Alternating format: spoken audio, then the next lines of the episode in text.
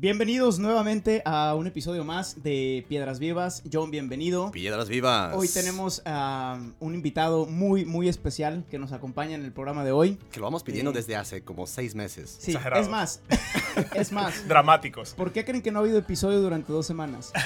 Porque nos- Exagerado. no Mira, ¿esta es pudimos Rosa de dormir. Guadalupe o qué? No pedimos, Espéranos, Fray, todavía no te introducimos. Ok. No pudimos dormir. todavía. no pudimos dormir de la emoción, o sea, era como Ayer, viene. ay, no, cambié mi vuelo. Ah, Eh, eh, ah. Yo estaba en Alemania y tuve es que cierto. cambiar mi vuelo para, para Claro. venir porque solamente hoy podía, ¿no? Porque es... eh, And the Oscar goes to-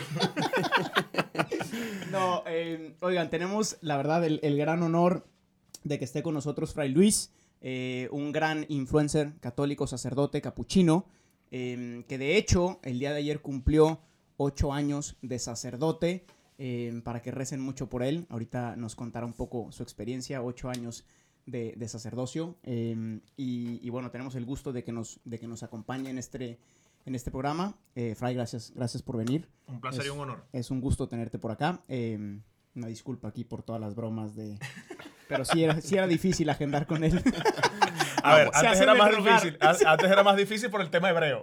Antes Ah, era es- más es difícil. verdad, Ah, es verdad. Y lo sabéis, lo sabéis, lo saben, lo saben. Lo Pero- saben que el, el tema hebreo estaba ahí como que, miren, disculpen, estoy estudiando, disculpen, estoy estudiando. No, también para nosotros, o sea, yo tuve que hacer también el examen de hebreo al final de febrero, entonces estaba como que, pues, ni modo. Pero ya se acabó hebreo. Ya no Ya, tenemos no hay Se excusas. acabó la cuarentena. Shalom, shalom. Shalom. Shalom. Shalom, se acabó el hebreo y, y bueno, estamos por acá. Eh, Fray, te platico, te platico un poquito Ujú. Lo, que, lo que estábamos haciendo en, en los episodios, también para que la gente eh, sepa el tema del episodio de hoy y luego, y luego pues empezamos con una conversación así muy, eh, pues muy amena, ¿no? Entre nosotros. Eh, como te platicaba, Fray, estamos llevando lo que llamamos nosotros la escalera del conocimiento. Entonces, ya en, en el- la primera temporada hablamos de, de la verdad. Después hablamos de, de el hombre, quién es el hombre. Después subimos un escalón más y hablamos de la religión eh, en cuanto tal. Después hablamos de Dios, quién es Dios y tal. Y ahora nos toca hablar de Jesucristo. Jesus Christ. Jesus Christ. Superstar. Our Lord and Savior. Can I get an amen? Amen, my brother. Amen. Amen. Glory to God. Eh, y bueno, queremos, queremos eh, hablar también, digo, eh, creo que es providencial también que estemos aquí los tres porque al final la experiencia de, de Jesús pues es una experiencia muy personal, ¿no? Eh, y, y- y que nos cambia y nos toca la vida. Y la pregunta de fondo eh, es, Cha, cha, cha, es, tan, tan, tan, Wait for it. La pregunta de fondo. la pregunta es, eh, ¿qué, ¿qué tiene de especial que Dios se haya hecho hombre? ¿O por qué los cristianos, eh, o por qué para nosotros es tan especial este concepto de Dios hecho hombre, ¿no? La pregunta sería, la- y la respuesta sería, ¿te parece poco? Exacto. ¿Te parece poco que. Dios se ha hecho hombre, bro? O sea, eso es magnánimo. Eso es, yo creo que es la, la- la mayor prueba de amor de, de Dios es que se hizo hombre. Esa es nuestra mayor...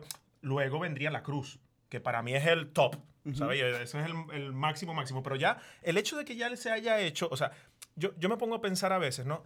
Ey, el mismo que creó las estrellas, el universo, las galaxias, que modeló al ser humano, que hizo todo, el omnipresente, el omnipotente, el omnisapiente, es un bebé Mm. en el vientre de una chama de no más de 13 años.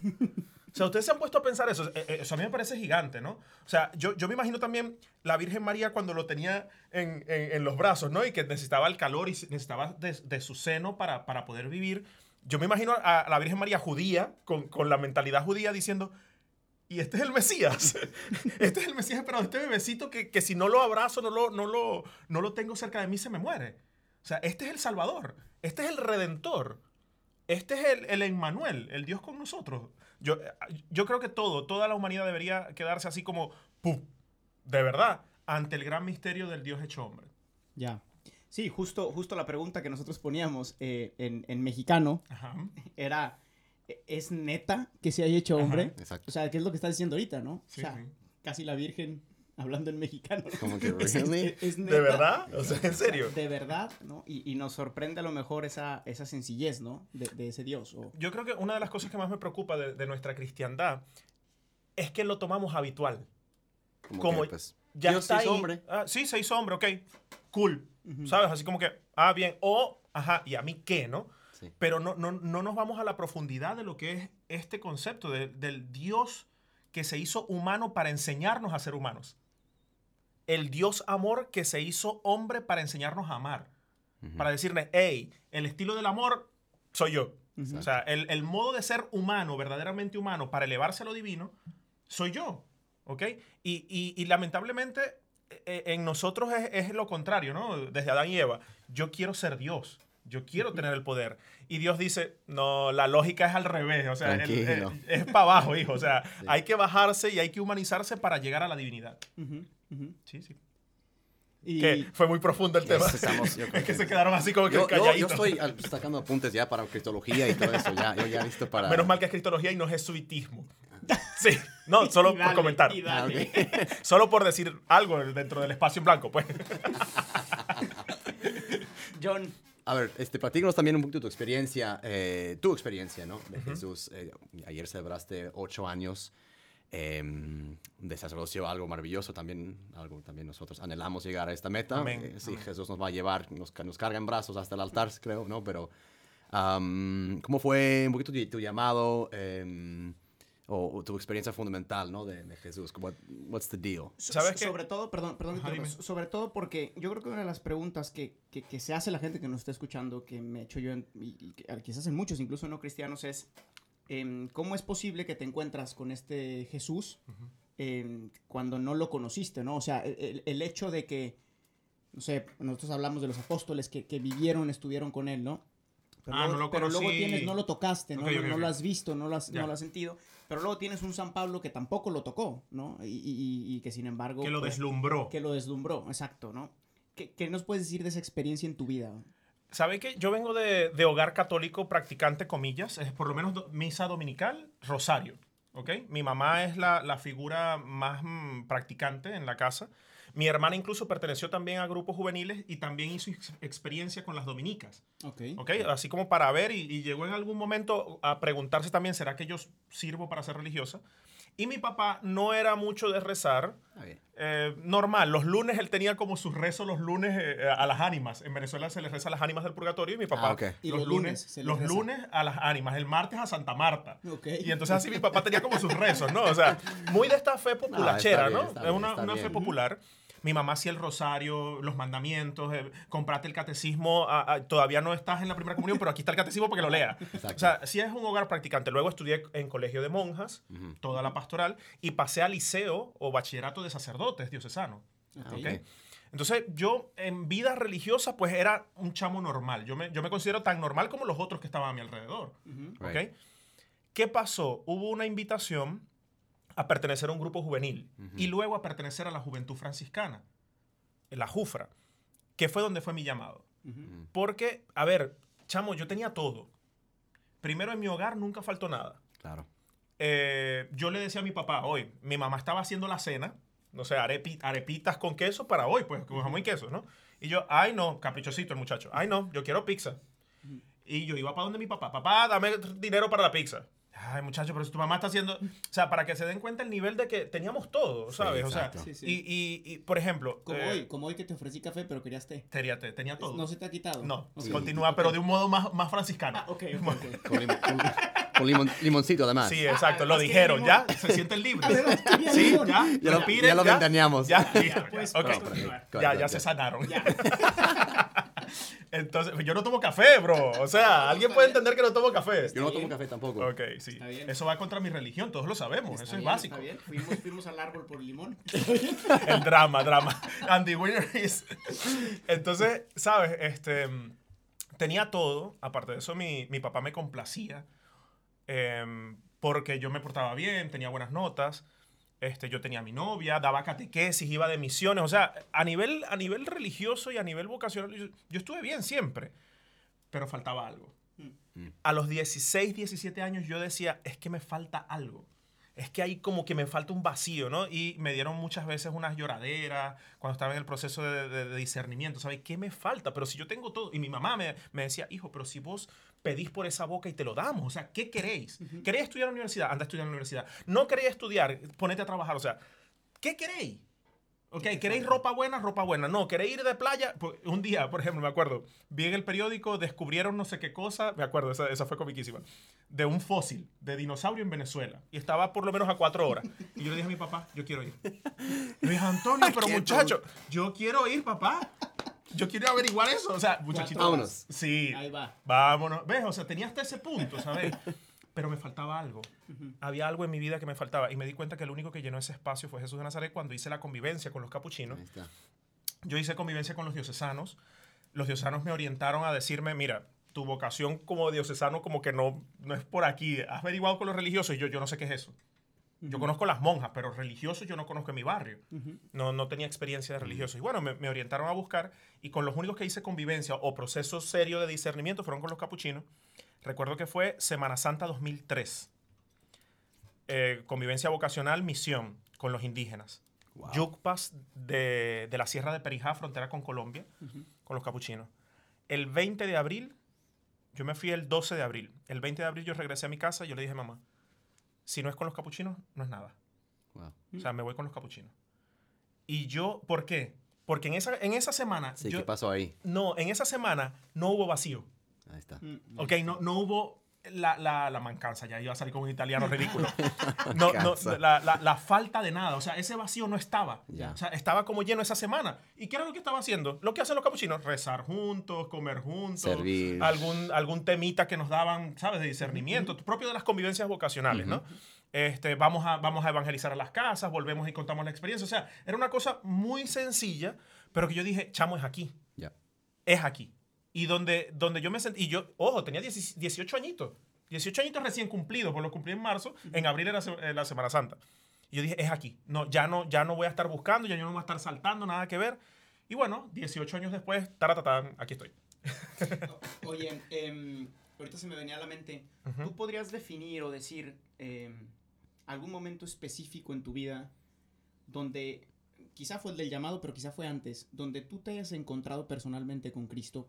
Lo digo porque mucha, tú decías que creciste en una, en una familia católica, ¿no? Y yo en mi, en mi camino personal y acompañando jóvenes, me he encontrado con muchos jóvenes que, que pueden estar haciendo muchas cosas, que pueden estar rezando, que van a misa los domingos, que incluso cumplen, al menos externamente, con Comillas. mandamientos, con, con, ¿no? con lo que la iglesia pide, y, y que sin embargo hablando con ellos te das cuenta que, que es que nunca han encontrado a Cristo, ¿no? Incluso haciendo cosas, ¿no? Eh, yo en mi vida también recuerdo un cambio mu- muy drástico, ¿no? Como que trabajan para Cristo, pero no lo conocen. Exactamente, exactamente. Tienen un jefe, pero no saben quién es el jefe. Sí, sí, y pueden, y te digo, pueden estar haciendo oraciones, Sí, sí, sí, pueden sí. ir a misa y pueden pasar años enteros y a lo mejor nunca encontrarse como con, con él personalmente, ¿no? ¿Tú, tú podrías eh, marcar algún momento en tu vida donde hiciste un cambio así que digas, sí, o sea, me encontré con él. Muchos. Es que él ha sido astuto, ¿sabes? Jesús de Nazaret conmigo ha sido astuto porque sabe que si me da un solo momento, se queda ahí. Él ha ido, yo no sé si suena romántico, pero él ha ido conquistándome continuamente. Continuamente él ha tenido así como detalles. Yo también lo he puesto a prueba, ¿sabes? O sea, por ejemplo, muchachito, mente pollo, este, 16 años, convivencia, convivencia vocacional en el Seminario Menor de Maracaibo. Y yo, Señor, si vos queréis que yo sea cura, que canten esta canción. Dona tu vida. Y yo, ya, ya entendí, Ya. ya entendí, ya entendí. Este tipo de cosas me pasaba, ¿no? O, por ejemplo, iba a una misa X. Una misa X y, bueno, mi misa de semana, ni siquiera dominical, de semana. Ah, bueno, y el cura de repente decía, estaba hablando, imagínate, qué sé yo, de la curación de la hija de Jairo o de la, de la suegra de Pedro. Porque el Señor necesita de ti para servirle. Y yo, ¿qué tiene que ver? Pero, ¿qué tiene que ver? La Pero suegra, yo, ¿qué? la suegra conmigo. Sí, o sea, que tiene que ver la suegra con, con que el Señor necesita de mí. Exacto. Ese tipo de cosas me pasaban. Y entonces yo creo que ha sido un continuo estar con Él, ¿no? Mira, momentos claves de mi vida, mi noviciado, Mm. que yo digo, gracias, Señor, gracias. Mis votos, cuando hice mis primeros votos, la imposición del hábito, yo dije, Ya. Mi ordenación sacerdotal, uf, mi primera misa, que hoy fue hace ocho años mi primera misa, Man. donde, donde recuerdo que fue en mi parroquia donde me bautizaron, primera comunión, confirmación y primera confesión. Ahí mismo, en la- estaba al lado de la pila bautismal donde me bautizaron. Y hey, ahora estoy aquí haciendo la, la- mi primera misa, ¿no? Entonces, son momentos donde él ha tenido como plus, ¿no? Como puntos a- a- a- álgidas, ¿no? Altas. Pero él siempre ha estado conquistándome. Incluso ahora, como religioso, él sigue conquistándome y me da, me da detalles y me dice, hey, ve que vos sois mi servidor, vos sois mi discípulo. Y yo, sí, sí, sí, sí, sí, sí. Sí, que también eh, una experiencia también personal que yo tengo de Jesús, que, cómo te conquista con la misericordia, además, o sea, como, como elemento fundamental de nuestra vida. Yo, yo experimenté llama- mi llamado justo en la misericordia, en la confesión.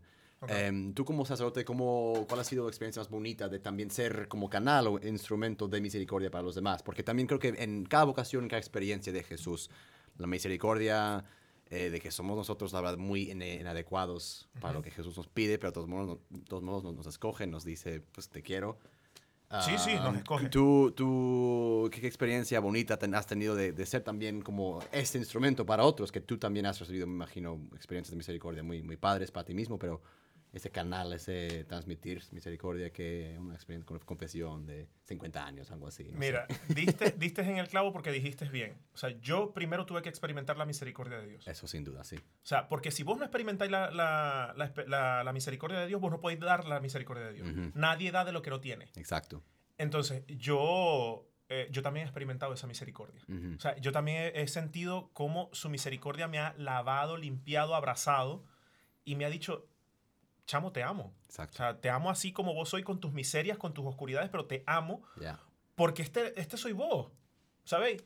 Entonces yo primero experimenté esa misericordia y después, ahora sí, Ya. como cura, como sacerdote, eh, mira, muchos, muchas confesiones donde la gente sale del confesionario, me abrió la puerta y me abrazó. Ah, wow. Esa, esa me gustó, esa me gustó una vez. Este, terminó la confesión. Mira, las conf- so- ¿sabes qué me gustan mucho? Las confesiones cuando son, tengo 20 años sin confesarme. Esas son buenas. Es buenas. Sabrosas. Buenísima, pues pues la gente viene a descargar, ¿sabes? Ah, sí. Ojo, y, y es invertir tiempo, es invertir tu tiempo, porque no es lo mismo confesar a una persona, tengo 20 años sin confesarme, a confesar el chamito de, de Sí, primera sí, comunión, sí, ¿no? Claro. Este, es otra, es otra, esta, otra connotación. Pero eh, confesiones así, padre, tengo 30 años sin confesarme. ¿Quieres que te ayude? Sí, padre. Bueno, vamos a hacerlo como si fueras un niñito de primera comunión. Primer mandamiento, vamos pues. Exacto. ¿Sabes? O sea, ayudarlo así, la gente queda punto por, por- punto por punto. Después agregas alguna cosita de la oración, la vida espiritual, tal. Padre, gracias. Gracias. Y me abrazan, lloran. Ese momento cuando se van ligeritos, ¿sabéis? Uf. Eso es, es otro Vuelan, nivel. Sí.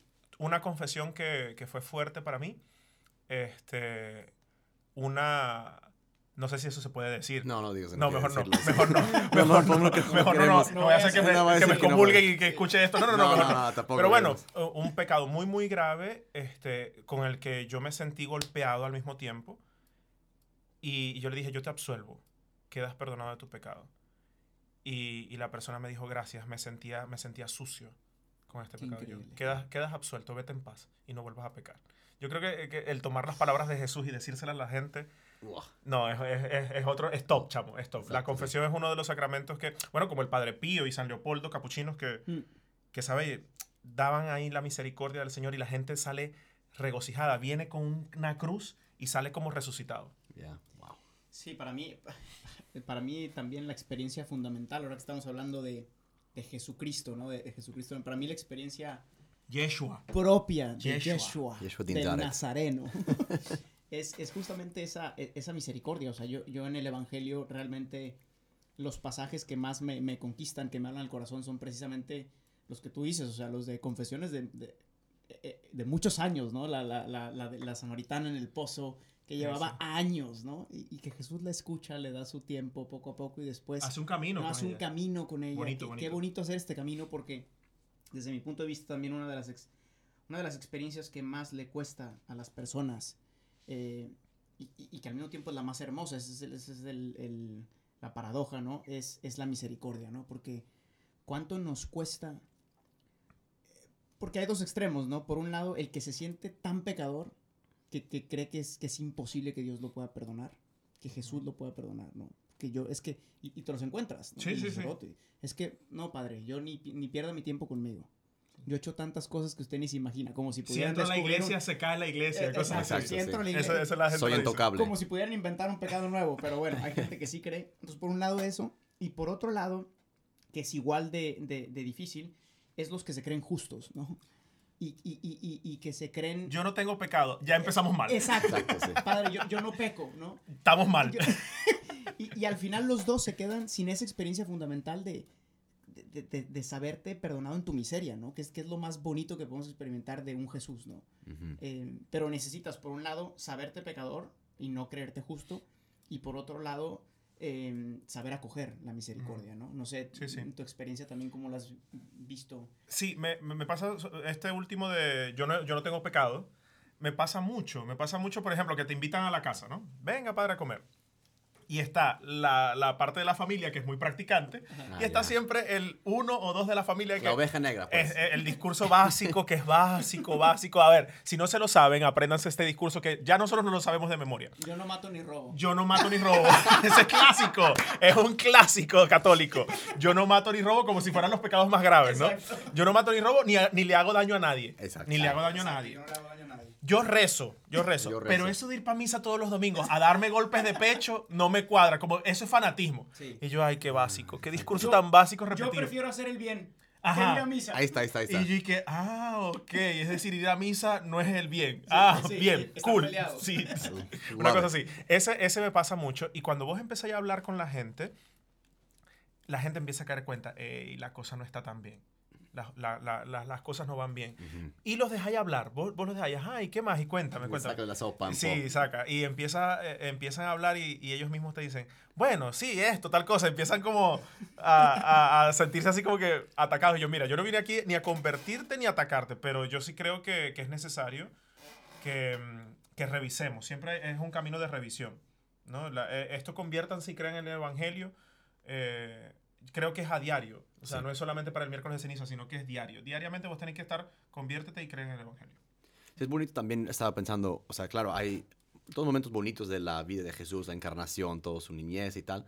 Am, experiencia fundamental para cualquier cristiano y aún más para un sacerdote también es el ese sufrimiento, ¿no? Que, que llevamos de soledad, de, de, de al que la gente no nos entiende o, o nuestros propios hermanos eh, no nos entienden. Am, es interesante también incluir no solo la parte de misericordia de Jesús, Ujú. pero, o sea, es una identificación muy real con, con esta persona que sufrió mucho en su vida, ¿no? Ujú. Ah, y es interesante cómo, cómo llevas, no sé, ese, el tema de sole- soledad eh, con, con Jesús en tu oración em, y, y, ah, esa experiencia, también sufrimiento, ¿no? O sea, como eh, conectar todo eso em, en, en tu relación con, con Jesús. ¿Sabe que hay una canción de Martín Valverde? Publicidad. Hay una canción de Martín Valverde que dice, el amor no es amor, sino causa dolor. Ya. O sea, ha- hay algo de sufrimiento. Y después vos veis la vida de Jesús, que termina en la cruz para Sí. la resurrección, y vos decís, chamo sufrió. Y vos veis la vida de Jesús llorar por Jerusalén, llorar por un amigo. Sí, El brother sufrió. exacto. O sea, él sufrió porque amaba. Ujú. ¿Ok? El que ama sufre. Una mamá. Vos agarráis una mamá y le decís, señora, su hijo necesita los zapatos para el colegio. ¿Y es eso o es comprarse usted su vestido? Los, los zapatos del niño. Y la mujer a lo mejor está sufriendo, pero prela el amor hacia, hacia su hijo. Entonces yo creo que eh, yo, yo, yo he tenido que ir aprendiéndolo, ¿no? Porque yo soy de esta línea más bien de que Dios quiere que seamos felices, que estemos plenos, no sé qué. Yo soy de esa línea, pero después vos te enfrentáis a Hasta que que la vida te da trancazos. hasta que te, te duele, te duele. Entonces, muchas veces me he peleado con él, Mm. eh, sobre todo cuando estaba iniciando mi vida como sacerdote, que me tocó ser capellán de un hospital, un hospital público en Venezuela, además. Mm. Hospital, quiero recalcar eso, hospital público en Venezuela. No es una clínica, no es una clínica americana, es un hospital público en Venezuela, con todo lo que eso eh, abarca. Ver morir bebés, que estoy, ¿sabes? Padre, para que le dé la- el bautizo en, en artículo mortis, ¿no? Y aquí en mis brazos, yo te bautizo en el nombre del Padre, del Hijo del Espíritu Santo. ¡Ah! Ella muere. Señora, eso, eso choca. Un, un niño con un, un adolescente de 14 años, no se me olvida. Lo tengo en mi Instagram, por cierto. 14 años, padre, para que le dé la unción rapidito porque está agonizando. Terminando de darle la unción y tuve que salir a la madre y decirle, ya está descansando en paz. Oh. La mamá ahí se me arrodilló, me agarró las piernas, recuerdo, me metió las uñas en las piernas y yo levántate, levántate, me arrodillé con ella, la abracé, o sea, y volver a la capilla de mi convento y decirle a Jesús, ¿hasta cuándo? O sea, de pana, de, de verdad. Sí, ya, y señor, la sí. ventaja, Sí. la ventaja de ser cura, esto no lo hagan ustedes, no hagan esto en casa, no hagan esto en casa. Este, cuando vos sois cura y tenéis la Eucaristía en los dedos. Ajá. Y yo, ok, estamos de frente a frente, ¿no? O sea, De cara a Ahora cara. sí vamos a hablar. Ahora sí vamos a hablar, ¿no? O sea, esto me duele, chamo. O sea, me duele. Yo no sé, vos me llamaste a esto, pero... Y yo sabía que me iba a enfrentar a muchos casos como estos, pero no sabía que me iba a doler tanto. O sea, la ventaja de tenerlo ahí, ¿no? Cuando lo tenéis ahí y podéis... Ajá, vamos a hablar, pues. o sea, te tengo aquí, Ya. cara a cara, ¿no? el, el- el poder tenerlo entre los dedos y decir, chamo, esto, esto es dolor, ¿no? Y lo bonito, que él te responde. Y Mm. te responde como un caballero. Porque yo me pongo al nivel de, a nivel de, de niñitos reclamando Ajá. y él agarra y se me levanta y me dice, yo te respondo como un caballero. Y me responde. Y me responde hermosísimo. Hermosísimo las respuestas de Jesús como que no, no te olvidé que yo también sufrí. O sea, yo entiendo ese dolor porque yo lo viví. No, no te alejes del dolor y el sufrimiento porque es parte de la vida. Asume el sufrimiento como parte de tu ser. Entonces, y me, lo- y me lo dice así, eso, como un don, como un caballero. Y, y se lo agradezco. Se lo agradezco. Es interesante porque el, el episodio anterior que hablamos de Dios y el sufrimiento, Sí, sí. Eh, pues es que esta es una de las causas por la que la mayor, y, y- y lo entiendo, o sea, tú estás platicando de cómo tú mismo eh, entras en ese drama de decir, eh, ni yo que soy cura entiendo esto, ¿no? Y cuánta Y, gente y se con aleja? nuestros estudios de filosofía, Exacto, de teología y, no sé qué. Y vos decís, todo lo que quieres. no, no sé cómo explicar. Exacto, y, ¿no? Pero justo, ahora que estamos hablando de Jesucristo, es que Jesucristo eh, es como si no hubiera venido a dar la respuesta del sufrimiento porque no la dio.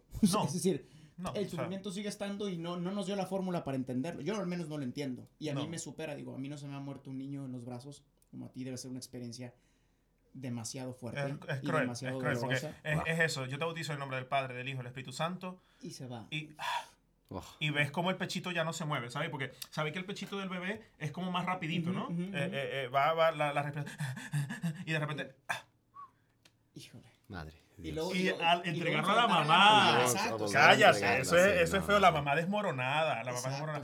Por lo menos padre se fue al cielo, ¿verdad? Sí, mi amor, se fue al cielo, está con Dios, está con Dios, créeme que está con Dios, Sa- ¿sabes? Ese, Oh, no, es, es- desesperación es- casi. no, sí. no, no, no, no. Y, y pero justo, lo- pero lo que yo pensaba es, eh, Cristo no nos dio la, la- la receta secreta, no nos... eh, pe- pero vino a vivirlo con nosotros. Tú decías hace poquito, ¿no? Cristo lloró por la pérdida de su mejor amigo, ¿no? Eh, eh, eh, Cristo sufrió cuando, cuando la, en el pasaje en que, en que la mamá también pierde a su, a su hija y luego Cristo la resucita, ¿no? Pero, o sea, él, él no vino a eliminar el dolor. No. Y, y- y- a veces en, nuestra, en nuestro inconsciente o consciente decimos, por Dios no puede existir porque el dolor existe, ¿no? Mm. Eso es un mal Eh, concepto de Dios. Sí, pero Sí. es tan común, ¿no? Sí, sí, co- comuncísimo. O sea, común, ¿no? eh, recuerdo que, que- que- que hay, una, hay gente que dice, ¿no? O sea, hablé con una niña, una niña de 14 años, eh, que se pasó a budista. Y antes de niña de primera comunión y confirmación, ¿no? Wow. Eh, y a los 13 años murió la abuela y me dijo, es que yo le pedí tanto a Dios que no se muriera.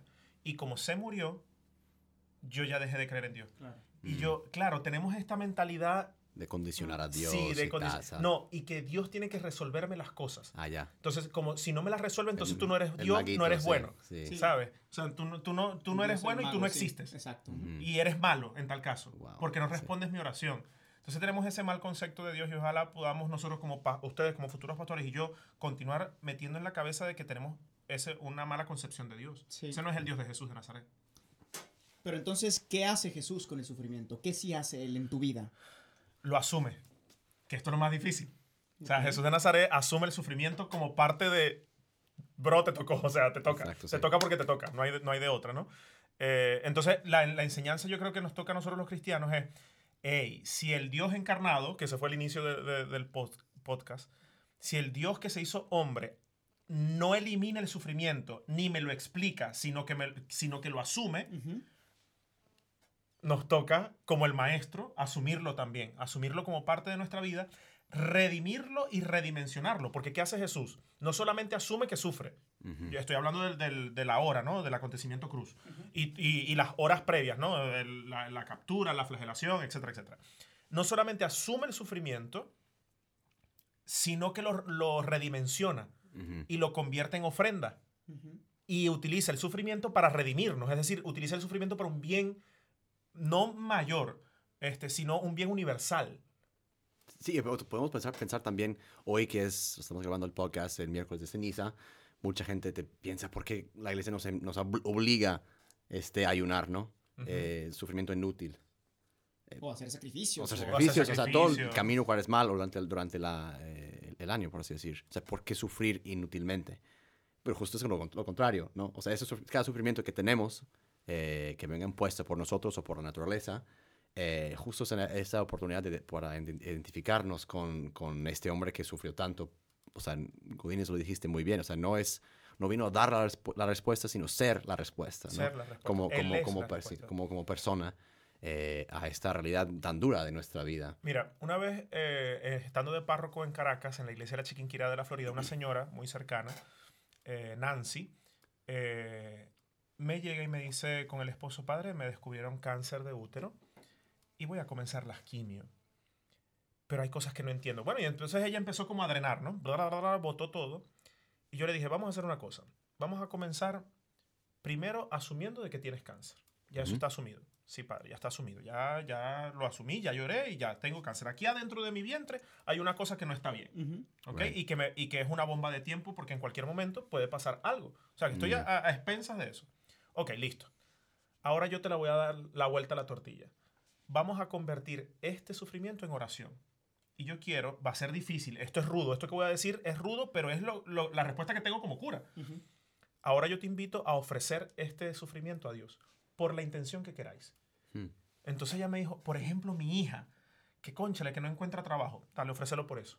Ay, Fray, y en su momento en Venezuela, ¿saben? Yo lo ofrezco también para que todos los chavistas se vayan. yo lo ofrezco para que todos los chavistas se vayan. Y yo, ofrécelo. Dale. Y Ok. luego. Lo ofrezco por, por Bueno, mi esposo, por mi esposo para que no sufra con esto, sino que lo lleve en paz y que me dé fortaleza. O sea, le dio otra, otra dimensión, ¿no? Entonces yo creo que Jesús de Nazaret nos viene a, a enseñar esto. Primero, asume el dolor como parte de la realidad humana, de la rea- realidad creatural, que somos una criatura. Y segundo, dale una redimensión, redimensiónalo como yo lo hice, Mm, como él específicamente lo hizo.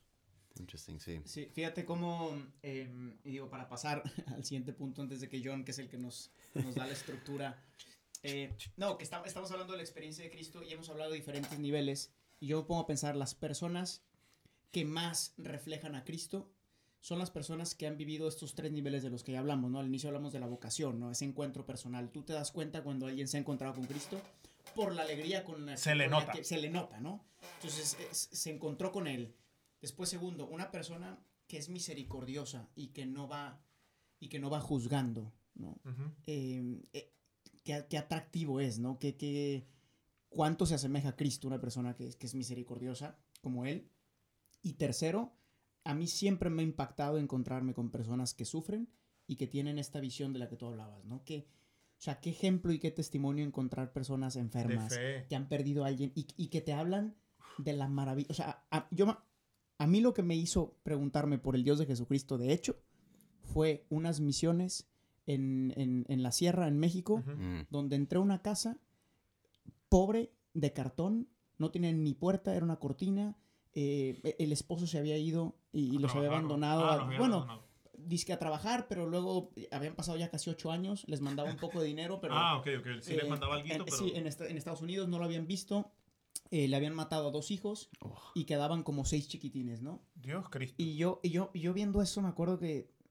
Y, yo estaba en mi, en mi propio proceso de, de- conversión y de buscar a Dios. Y para mí eso fue como, esta es la señal de que, de que Dios no, no puede existir, como hablábamos, ¿no? Ajá, ajá, ajá. Y de repente esa señora... Te dio la cachetada. Sí, me dice, me dice padre, porque en ese momento eras padre, porque aunque yo era misionero. ¿no? Em, no, no, no sabes qué bendecida he sido por Dios. Y me empezó a hablar de todas las bendiciones que Dios le había dado. Y yo decía, pero es que ¿dónde están esas bendiciones, no? Eh, y ella me empezó a explicar que, que, que en, esas, en ese sufrimiento ella había encontrado u- una relación personal con Cristo, que ella se sentía identificada con Él porque sufría, que ella encontraba en eso un camino. Y, y para mí fue un golpe muy fuerte, ¿no? Eh, porque una persona que ha entendido el valor del sufrimiento, bueno, como tú dijiste, primero que lo ha aceptado, porque No, de hecho vamos a sufrir. No hay de te otra. guste o no te guste, está ahí. Te toca porque te toca. creas o no modo. creas en Dios, aunque practiques el mejor yoga del mundo, ¿no? porque Los mantras budistas. Aun- um, aunque te pongas tres horas de echarle um, después tienes que regresar a tu realidad.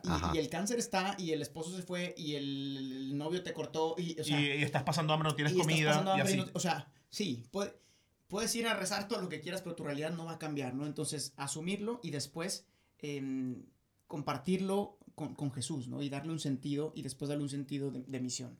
Sentido Eh, teológico. Sentido además. teológico, ¿no? Eh, entonces, eh, y, y cómo quien vive estas tres cosas irradia a Jesucristo, ¿no? Pero hay un cuarto elemento, yo creo, ¿no? Que es Cha, cha, cha, chan, el cuarto el elemento. cuarto elemento, porque, porque hay una estructura. A ver, a ver. Cristológica no es Si no, vamos a estar. Aquí hay una estructura que, que John pensó. Pobre, viste, Y hay que no- respetar eso. no o sea, él que se invirtió note. su A, tiempo. a ver, a ver, público. ¿Quién va a ser profesor primero entre los tres? John. Y Fray Luis. Vos, vos, vos, que ya, ya está todo listo. Yo sería el segundo, pues yo, sí, yo la sigo y el de último él, y que bueno, vamos a hacerlo, pues. De último yo. ¿Qué- ¿Cuál es el cuarto elemento, John? Tú introdúcenos. de- el elemento comunitario, ¿no? Que la, la- la experiencia de la fe jamás se vive solo, ¿no? O sea, no es que, ah, yo experimento, o sea, experimenté a Jesús y voy Y solo, y pues acá estoy, ¿no? ¿No? Eh, la primera cosa que pasa con los, con los eh, pastores en, en Belén, ¿no? Pues gritan como locos eh, por todo el pueblo que encontramos al Mesías, ¿no? O sea, como que para- ese evento de Cristo en nuestras vidas, como que no nos deja indiferentes, ¿no? Eh, enciende nuestros corazones y que tenemos que decirle a alguien, ¿no? La experiencia también de María Magdalena después de, eh, De la resurrección. Está como que Jesús está vivo y pues va y grita, todo el mundo está todo dormido, encerrado. o sea, La como- samaritana, vengan a escuchar a este Eh, venga, que sí. me ha dicho cuántos esposos he tenido. Exacto, o sea, ese- que te dijo eso, sí, entonces no lo quiero escuchar. Exacto. no voy. Exacto, no, o sea, esa experiencia que, que te deja como, wow, o sea, tengo que contar eso a alguien um, y compartir. Y, y también cómo ah, nos ayuda, eh, o sea, es el camino ah, también eh, poniendo junto a los otros, otros elementos. O sea, no podemos sufrir solos, sufrimos también en comunidad, sufrimos juntos. Eh, Dios también llama juntos a, a- a su iglesia, es una vocación también común a, a todos nosotros. Todas esas cosas que es muy bonito experimentar a Jesús y compartirlo ah, y encontrar también a otras personas que también piensan o han experimentado y escuchar como testimonios como, como el tuyo. am, eh, cada, cada vocación es, es como un tesoro, como Dios también nos junta. No sé, experiencias bonitas. Estamos aquí sacando todas las, las historias de, de- ti. A nivel eclesial y a o nivel tú- de sí, fraternidad. no, sí. Mira, una de las cosas de las que le doy gracias a Papá Dios y fue donde descubrí mi vocación fue lo que les dije de la Jufra, ¿no? O sea, yo, yo, yo viví la fraternidad ahí con otros jóvenes Yeah. que querían seguir a Jesús de Nazaret al estilo de San Francisco de Asís. Eh, como laicos, o sea, ni- de los que estaban en mi grupo, ninguno se metió a fraile, ni a cura, ni a monja, nada más yo. Este, de los que estaban en mi tiempo. los que estaban de mi tiempo, ¿no? Y todavía sigo en contacto con ellos. Entonces ahí ya, ya vos descubrís que falta algo, ¿no? Eh, a nivel bíblico, vos te dais cuenta con Tomás, Mm, ¿ok? El que está fuera de la comunidad Exacto. no se encuentra con Jesús de Nazaret, Mm. el resucitado, ¿ok? Eh, Tomás en el Evangelio de Juan, quiero decir, en el Evangelio de Juan, Exacto, sí. Tomás no estaba. Los otros estaban y cuando Tomás llegó, este, hasta que no lo vea, no lo crea. Es decir, el que está fuera de la comunidad no solamente se pierde del encuentro con Jesús, sino que duda de su fe. Mm. O sea, además, o sea, le, le vas agregando. Tomás. Pobre Tomás, pero qué bueno Tomás al final, porque al final Tomás también es parte de nosotros. ¿Ok? Si Yo siempre he dicho que los apóstoles son una, un pequeño reflejo de todos los cristianos del mundo. Exacto. Entonces, te dais cuenta de que fuera de la comunidad no te encontré con Jesús resucitado. ¿Ok? Vos podéis creer de que, ay, sí, yo tengo una espiritualidad este, eremítica. ¿Ok? Y yo solo, yo solo en mi cuarto y ya más nada, ¿no? Ujú. y, y, y podéis decir cualquier otra cosa, pero al final vos necesitáis la comunidad. Y compartir esto, y, y vos pusiste muchos ejemplos bíblicos, y podemos seguir agregando, ¿no? O sea, Claro. eh, los, los discípulos de Maús, no nos ardía el corazón. Esto hay que contarlo, esto hay que decirlo. Ya. Después, el, el- cuando el mismo Jesús te- le decía, no digas nada al, al que curó, no digas Ya, nada. ya, Ya, no. lo tengo que decir, chamo, o sea, yo tengo que decir esto, yo lo tengo aquí atragantado y estoy feliz. Totalmente. Estoy, estoy gozoso. Entonces, cuando vos tenés un encuentro personal con Jesús de Nazaret, este, sea como sea, como se te dé, a través de una canción, una oración, a través de una persona, vos tenés que contarlo. Eso es como cuando uno está enamorado.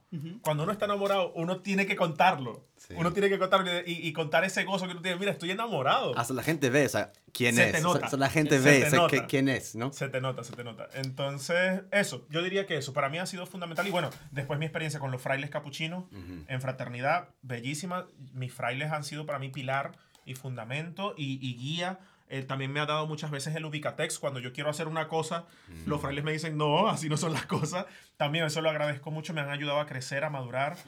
Eh, luego, la, la- cuando he sido párroco, que he tenido que acompañar gente, eh, el- esa experiencia bonita de iglesia, ¿no? Que la gente te quiere, te ama, te respeta, te valora y, y quiere lo mejor para ti. Y luego, a través de las redes sociales también, ¿no? Me ha tocado ser, hacer una, una pequeña parroquia de, de- de no Una sé parroquia cuántos. virtual. La parroquia virtual.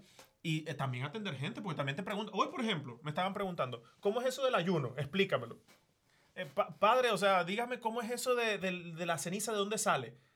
Eh, padre, ajá, y, y- pero eh, es, es precepto, es misa de precepto, si no voy es pecado. Todo este tipo de cosas, y tenéis que atenderlo. Claro. Y vos tenés Right. que, sí, sí, no, no, no, ajá, sí, ya va, te envío una nota de voz. O sea, tenéis que atender a esta gente. Entonces, en la experiencia comunitaria, aunque vos no queráis, sale y, y te hace bien y es necesaria. Ah, wow.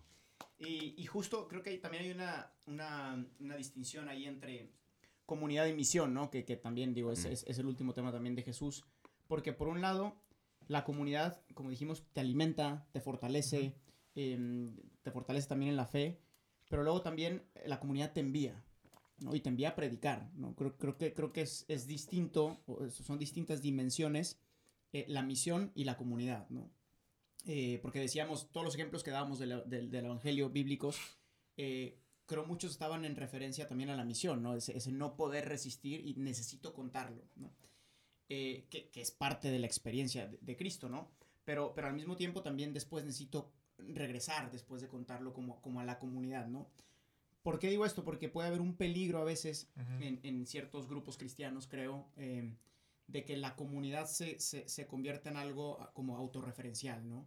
Donde solo es para nosotros, hay que cuidarnos del mundo, hay que protegernos entre nosotros, que somos buenos cristianos y, y tal. Se da, se da, me haces ojo, pero se Sí, da. ¿no? yo sé, yo sé, pero estoy pensando yo, esa gente está fumada, o sea, está. Esa gente está, ¿no? O está- sea, no está bien. Hay, hay que protegernos del mundo que, que es agresivo y del mundo que peca. Eso y, es y secta. nosotros somos los buenos. Sí, como un tipo, secta. como un tipo secta, ¿no?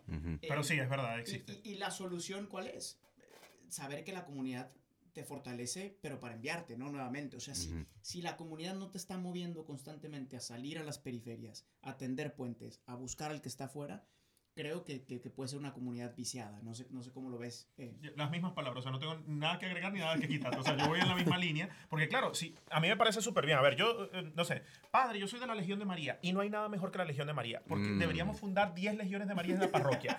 Y yo, ok, me parece muy lindo, pero tu experiencia es tu experiencia. Ujú. ¿ok? Right. Y la idea es no es que te quedéis vos ahí en la Legión de María, sino que hey, vos pertenecéis a una parroquia. Ujú. Y esta parroquia pertenece a una diócesis. Ujú. Y esta diócesis pertenece a la Santa Madre Iglesia Católica Apostólica Romana. O sea, no- no- no- los únicos que existen no son la Legión de María. Me parece muy bien, estáis contento en la Legión de María, creéis que Es una rica espiritualidad. Sí, es una sea, sí, espiritualidad mariana. Qué bueno, me alegra, sigue ahí. Pero no es lo único en el mundo. Sí. ¿ok? Y, y- y no puede ser la única referencia de mejor, ¿no? Yo- a- había una señora que, que decía el camino, el camino de santidad. Y yo, un camino de santidad, Claro. ¿ok? Eh, y me ha tocado, porque este es el camino de santidad, un camino de santidad. O sea, chévere que vos lo veáis como un camino de santidad, Right. bien, pero no es el único, ni es el punto de referencia de camino de santidad. Los capuchinos. Los capuchinos para mí es la mejor congregación del mundo, pero no es la única, pues. y tengo que caer en conciencia con humildad, ¿verdad? Como la humildad franciscana que nos caracteriza, ¿verdad? ¿Sabes? O sea, que para cada uno Que sí. no, mi- que son los legionarios. Esta, esta es la parte que se edita, se corta y se pega, ¿ok? Este, ve, o sea que cada uno pues dice sí, pero después yo me abro a una experiencia de riqueza. Por ejemplo, compartir con ustedes. Y yo, mire, ustedes también tienen su espiritualidad, ustedes también están creciendo, ustedes también tienen otra manera de ver la iglesia y me aportan también. Y yo puedo, puedo agarrar tips. Yo, una vez que estaba conversando con vos, yo agarré tips de esa conversación después para dialogar con otras personas. Mm. ¿ok? Con respecto de esto de- de- del libro que vos tenéis, Hacer el amor con el amor, que todavía estoy esperando la copia que él me prometió desde Eh, hace un año. a pero mí bueno, también, ¿eh? A mí sabéis. Yo que vivo con las él, cosas yo- son así. Yo vivo con él, yo no tengo mi copia Esta firmada. parte ¿eh? quiero que salga en el podcast. Ahorita Eso te, sí va a te lo salir. vas a llevar ahorita el libro. Si Y no lo digo así que público, no leas. lo hubiera hecho. No lo ¿Verdad? hubiese hecho. que lo ¿verdad? Sí, estamos acostumbrados. No, pero, ¿sabéis? O sea, cuando vos me, me empezaste a hablar y vos me hablaste de otro libro que queréis hacer, y me pareció súper interesante, y yo, esta, esta frase me gusta. Esta frase la quiero decir en algún momento porque son frases así lapidarias y que van eh, en consonancia con la parte bíblica y, dog- y dogma. Entonces me enriquecéis. Entonces yo, yo más bien le invito a la gente que está en un grupo o pertenecen a una parroquia también, hay gente así, ¿no? Es que mi parroquia es la mejor. Mm, Tu parroquia es muy buena, está caminando, pero no es la única y Claro. está en consonancia con otras parroquias. Exacto, sí. Y no es, no es una competencia tampoco. O sea, No es una que yo soy mejor que competencia. tú. O sea, vamos caminando y ojalá aportando la- de la riqueza que tenemos con la gente que no tenga. Claro. No, es la idea, es sí. la idea. esa es la Sí, y idea. de hecho, si fueras el único, pe- perdería eh, justamente esa riqueza, Riqueza, ¿no? Y claro. ver la gente que, que nos escucha también y que se pregunta eh, por qué hay tantos carismas, por qué hay tantas congregaciones, por qué hay tantos, yo no- a a lo mejor dirían, pero pues basta una, ¿no? O dos. Em, y, y yo siempre lo explico porque ninguno, ninguno puede representar a Cristo en su totalidad, porque Cristo eh, eh, es Dios, ¿no? Y, es, y, es, y tiene todos los carismas juntos en la persona de Jesucristo, ¿no? Entonces, cada, cada carisma, cada congregación em, manifiesta de un modo particular un aspecto concreto de, de Cristo, ¿no? Por ejemplo, franciscanos pienso en el aspecto de, de Jesucristo pobre, ¿no? Eh, pobre y para los pobres, ¿no? Y, y- ustedes en concreto, como capuchinos, como franciscanos, viven ese misterio, ¿no? Y a lo mejor otros, eh, Cristo maestro, ¿no? Ujú. Eh, y entonces hay congregaciones que se, que se- se dedican a, a- la educación, ¿no? Cristo eh, médico, Cristo eh, médico, de San Juan de. Dios, De por San Juan ejemplo. de Dios, exacto. Y así, Cristo orante, los carmelitas, y así va. Y, y así vas, ¿no? Porque no- ninguna congregación ni ningún movimiento Abarca todo a Cristo. puede abarcar todo Cristo, ¿no? No. Entonces, justo como decías, ¿no? Y, y- y- y si te quedas en, en- en tu mismo círculo, eh, pues estás perdiendo lo, lo más importante, ¿no? Que es la riqueza de Cristo. en- La Dentro pluriformidad. de la iglesia, la pluriformidad. Ajá. Yes, sir. Mm. Pluri- pluriformalidad. ¿Cómo? cómo? A ver, repítelo. ya. Pluriformalidad. Pluriformalidad. ¿Cómo? Pluri- Pluriformalidad. Muy bien. Bueno, el, chamo, el chamo le echa pierna. El doctor en Biblia. A eso no. No Nancora, no todavía. todavía no. El otro, Después, día, después, después. el otro día como corregí una idea teológica de, de Gustavo, se, se, se indignó. Sí, ¿qué le corregiste? No me acuerdo, ni siquiera yo, yo estaba como Y él presumiendo andaba mi- todo- yo estaba, todo porque yo soy primero año, este segundo, yo estaba presumiendo mi poquísima como conocimiento de cristología Ajá. Y algo de teología del cuerpo y Llevaba- tenías razón. Yo llevo como una, Llevaba un- una clase. una clase. Él, él. Ya, yo, yo, Ajá. Y yo puse en Instagram, no, en tu, en tu, en tu plática de que Ah, en- el cuerpo manifiesta como la es en mi plática. la más ¿qué pa- dijiste? Yo puse que, que, que el cuerpo es la... ¿Qué era? ¿Se Eh, no, no, acuerda? no, no, no, no. que, que- que el cuerpo eh, Muestra revela lo el, más el esencial de Dios. aspecto más esencial de Dios.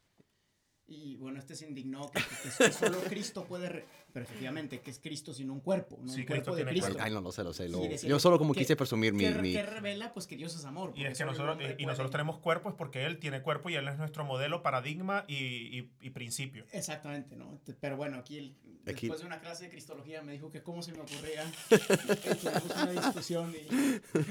Pero bueno. Perdí, pero no pasa nada. Pero no pasó nada, no Ay, pasó nada. Sí, seguimos siendo hermanos, todos Claro, paz, sí, paz y bien, sí. paz Así y bien. bien, así está, así es la iglesia. Fray, pues eh, muchísimas gracias. Ya llevamos eh, casi una hora de, Un poquito de episodio, tiempo.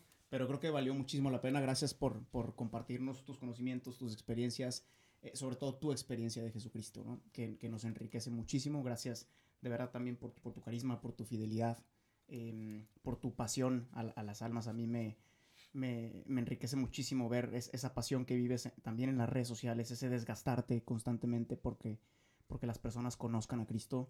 Em, creo que es algo que es, es luz para, para, para una iglesia en la que hoy también, pues una iglesia muy golpeada, una Mm. iglesia con tantos malos testimonios, em, pues que haya un, un sacerdote, un, un fraile que está haciendo luz, eh, qué bueno es, ¿no? Y, y yo sé que a veces podemos ser criticados, eh, sobre todo cuando nos exponemos en las redes y todo eso.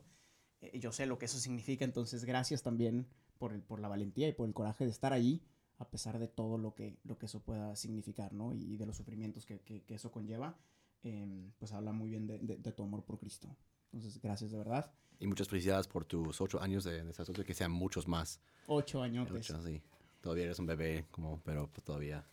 Pero ya yo consagré el, el cuerpo de Cristo y vos no. Nosotros lo recibimos, pero no. Y gracias, gracias, a todos los que nos escuchan. em, y, y bueno, saludos, bendiciones.